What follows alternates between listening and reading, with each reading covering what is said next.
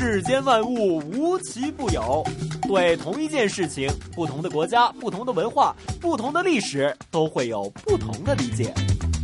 究竟有什么不同？马上为您揭晓。同不同，主持刘明正。Hello，大家好，欢迎大家来到我们今天 AM 六二一香港电台普通话台的《同不同》，我是主持人明正。今天明志要给大家带来的这一条胡同呢，当然呢就和我们的来年呢，就是跟我们的接下来的中国农历新年的这一个鸡年有关系的。其实呢，随着我们现在猴年呢渐渐的开始进尾声了，这个鸡年呢也马上就要到来。而在中国，因为“鸡”和“吉”，也就是吉祥的“吉”，谐音非常的相似，所以呢，自古以来呢，这个“吉”和“鸡”都被视为是吉祥之物，而且呢，还会有一些，比如说我们会听到的“金鸡纳福”“金鸡鸣祥”之说。所以呢，在历史上呢，这北京城啊，也曾经呢多次呢都会以这个“鸡”来命名北京的胡同或者街巷，比如说在北京呢，就有鸡市口。鸡鸭市、鸡爪胡同。宝鸡巷和火鸡胡同等等等等，但是呢，这后来呢，因为北京的地名啊有多次的整顿呐、雅化，以及呢这些的胡同逐渐的有一些面临着被拆迁的一些的命运，所以呢，到了今天，这一些老北京胡同呢，很多很多都已经很难能够寻找得到。那么今天到底我们会为大家介绍哪一条跟鸡有关的胡同呢？一首歌曲回来之后呢，就开始。我们今天的同不同？今天明正继续连同我们北京胡同专家，带您来听一听这朝阳门外的一块吉祥地。狼伯伯，狼伯伯，这个世界那么大，究竟有什么好玩的呢？嘿嘿嘿嘿，那你就去找找看吧。找不到的话，我就要把你吃掉。哈哈哈哈童言无忌。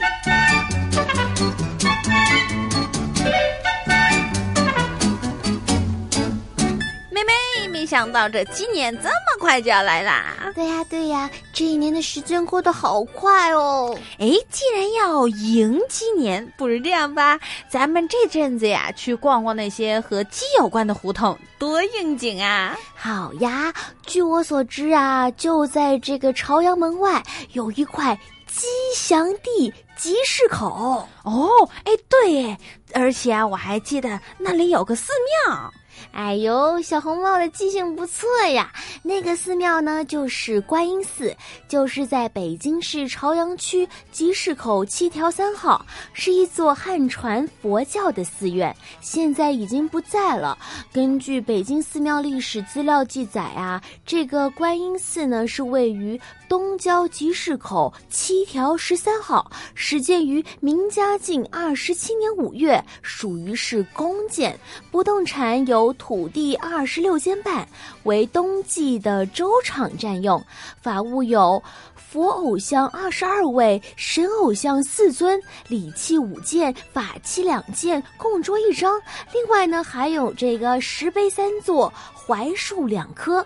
北平市在一九四七年第二次寺庙总登记中呢，就记载着观音寺啊是由大兴县公产保管委员会管理的呢。哎呀，对呀，而且啊，你刚刚说呀，这观音寺里面呢就有个粥厂。原来呀，这是设在观音寺的这个粥厂啊，曾经发挥着很大的作用。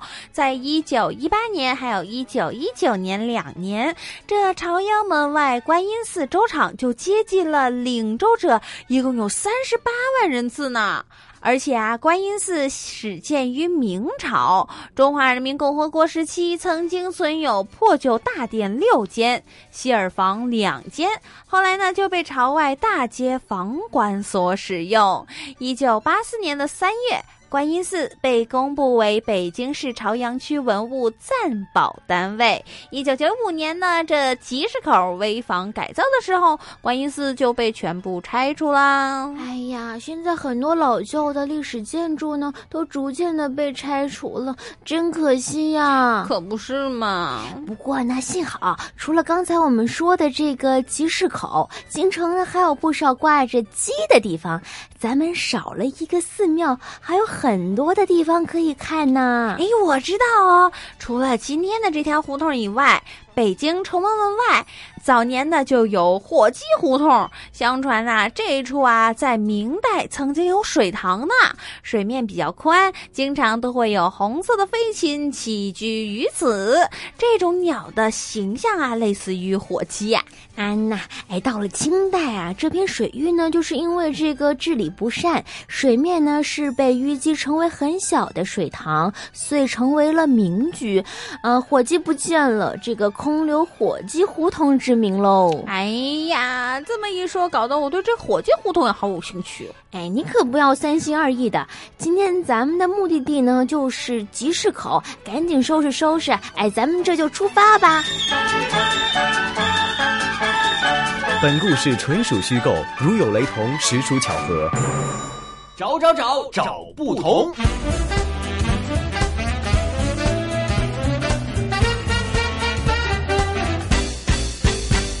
来到我们今天的同不同，今天明正会带大家一起来听一听这一条就在北京朝阳门外的一块吉祥地，也就是我们的集市口。首先，先让我们邀请到香港大学专业进修学院语言及文史哲学系的刘老师，为我们来介绍一下这集市口。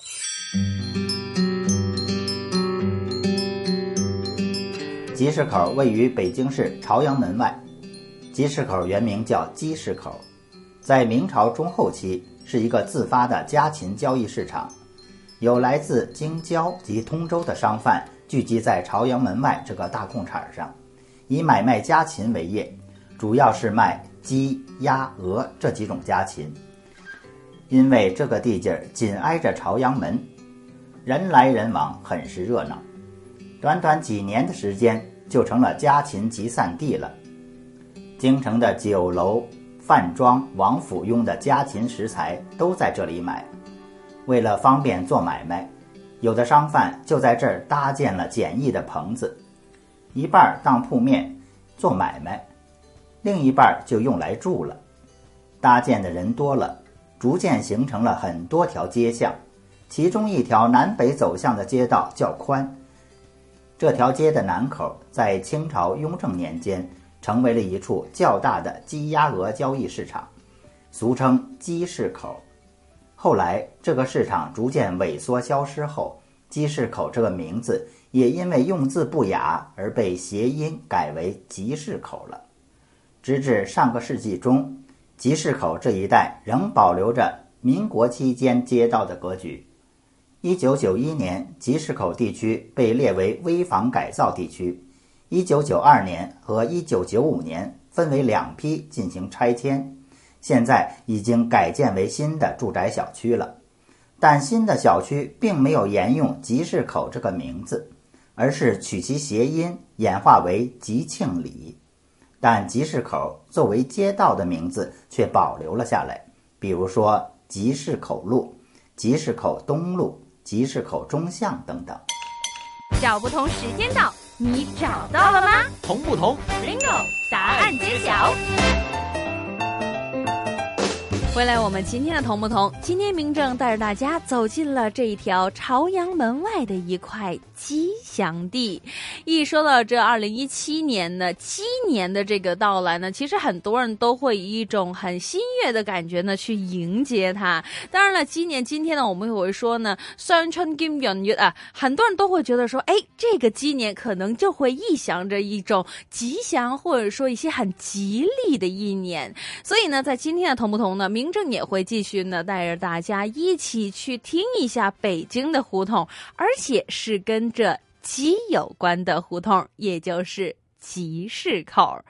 这北京的集市口呢，其实我们从大的来看呢，在北京呢，关于鸡的话题还有段子，其实呢越来越多。大家到了二零一七年或者一到的鸡年呢，也会听到了相关的一些的段子啊，也就是一些很好笑的一些的句子呢。其实呢，很多都是来源于这个“鸡”字。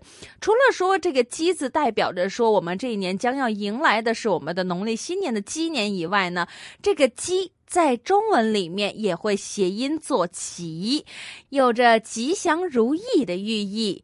在古的时候呢，就有说“鸡叫三遍，太阳出来”，公鸡报晓被看成黎明，所以鸡变成了划分阴阳两界、送走黑暗、迎来光明的天鸡，还有养鸟，也是吉祥的一种化身。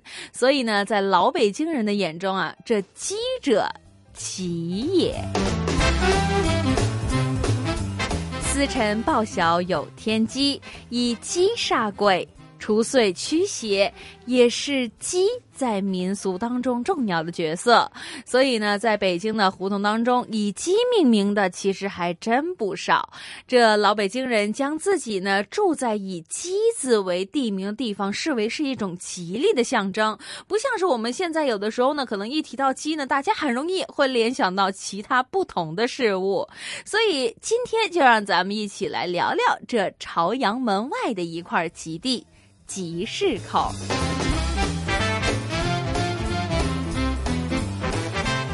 一说到朝阳门外的集市口呢，很多人呢都会聊起它的前世今生。其实呢，朝阳门外的集市口胡同位于朝外街道办事处辖域西北部，呈南北走向，北起集市口八条，南至朝阳门外大街。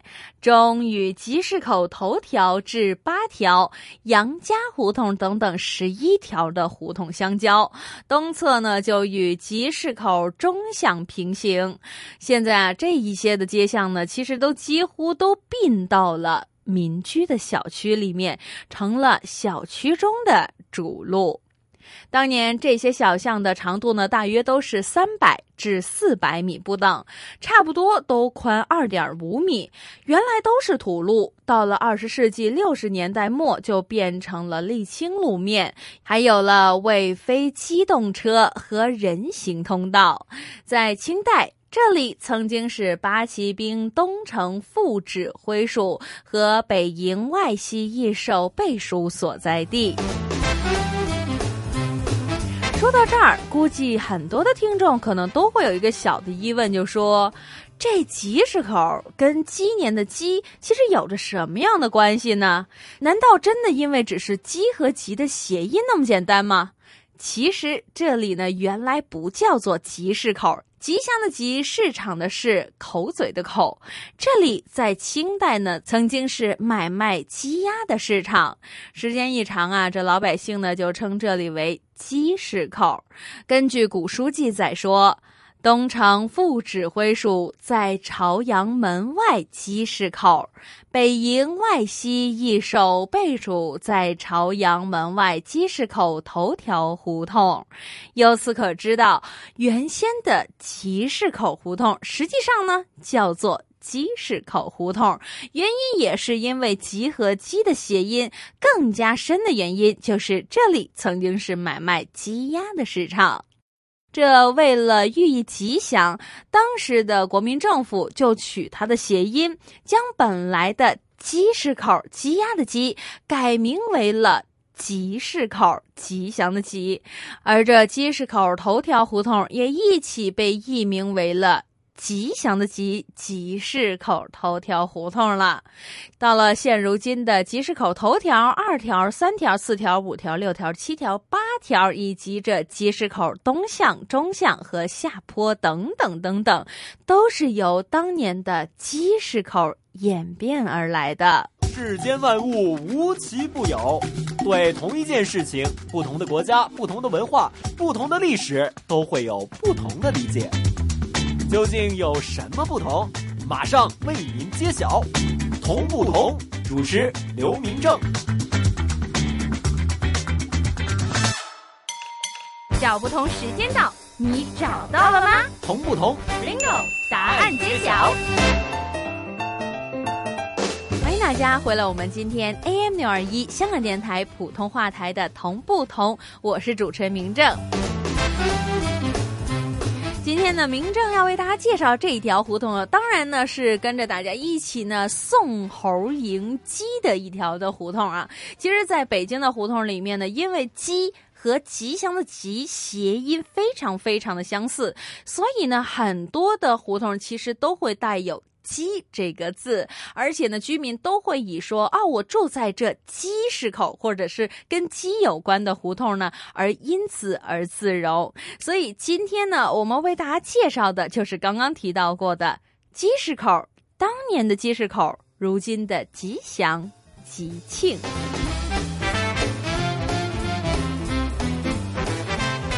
早年间，这集市口这一片的居民大多呢，其实都是工匠、手艺人和小商贩等等的城市贫民，住房呢都是偏矮小，还要简陋。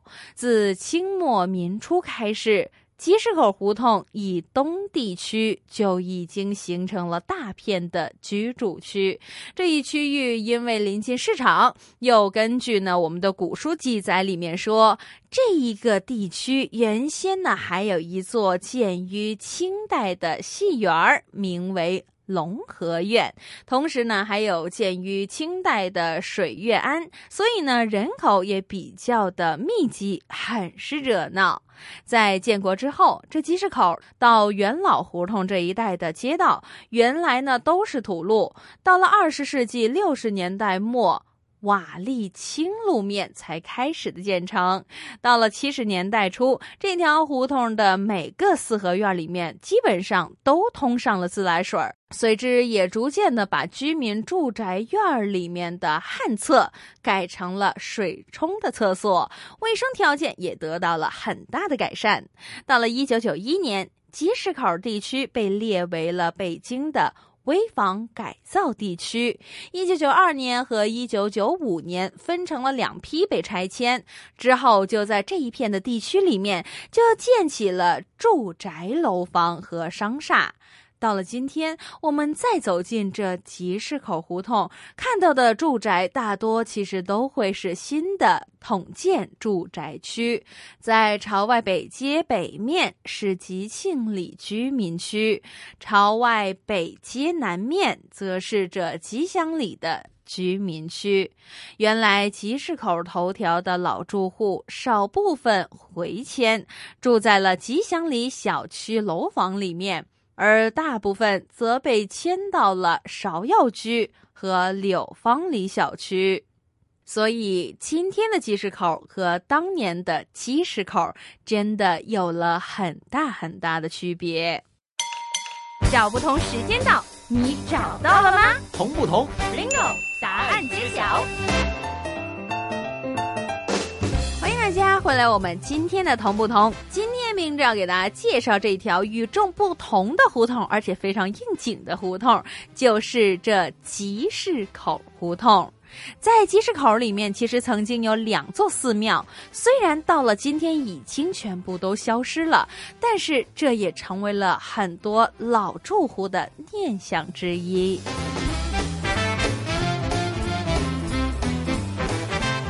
在当年，这集市口不仅仅有热闹的集市，还有两座历史颇为久远的寺庙。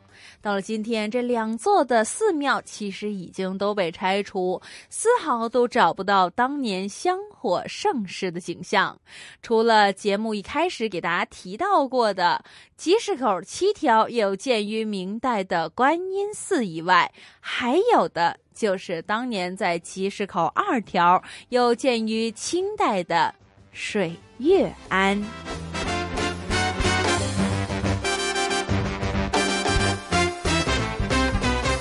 当年的水月庵又名万路寺，位于北京市朝阳区集市口二条，是一座汉传佛教寺院，现在已经不再存在了。相关的记载有在《北京寺庙历史资料》一书当中说到，一九三六年的北平寺庙登记中记载到。水月庵，东郊一分属二条胡同三十三号，建于明天启六年。寺庙，面积四亩，房四十二间，佛像三十二尊，铁炉一个，钟鼓、余磬各一个。在北京市一九四七年第二次寺庙总登记中，也有水月庵的记录，所以这寺庙最起码也是在一九四七年之后，逐渐的、逐渐的消失。根据学者的研究说，新中国成立之后。水月庵先后为集市口二条小学、朝阳区第二教师进修学校使用。在一九八六年，北京市朝阳区登记文物保护单位。在一九九二年被正式的拆除，兴建了吉祥里小区。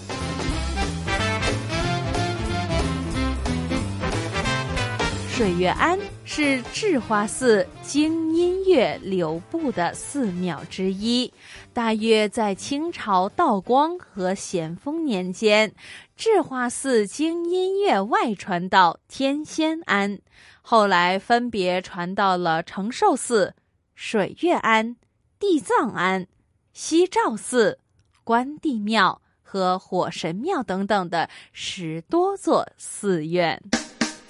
大世界，小玩意儿。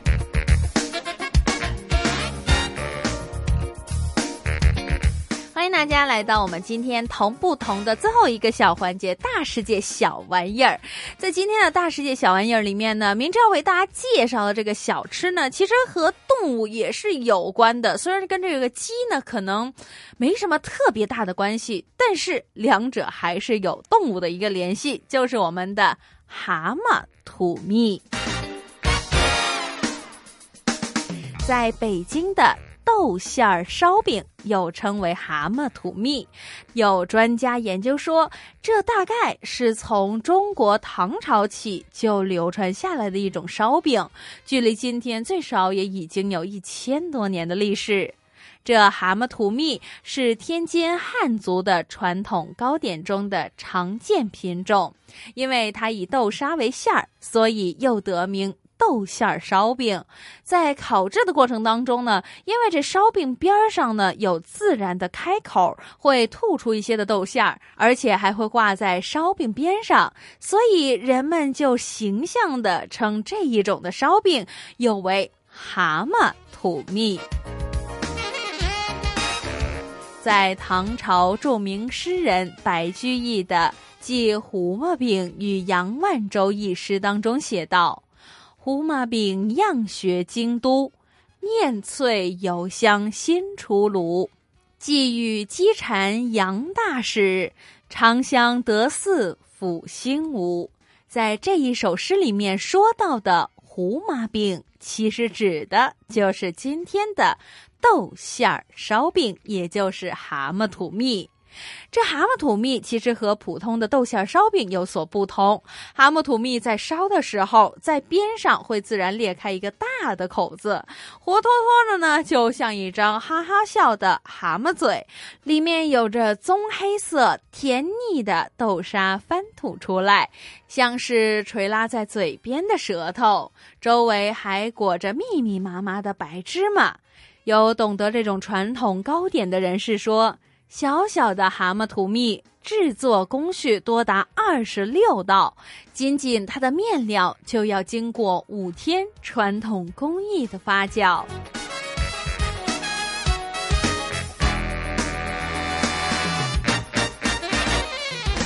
这一集的同不同的时间就差不多了，下一集同不同，明正继续为您带来更多的同与不同。想知道更多同不同的资讯，请继续留意我们 AM 六二一香港电台普通话台的同不同节目。谢谢大家的收听，我们下次见。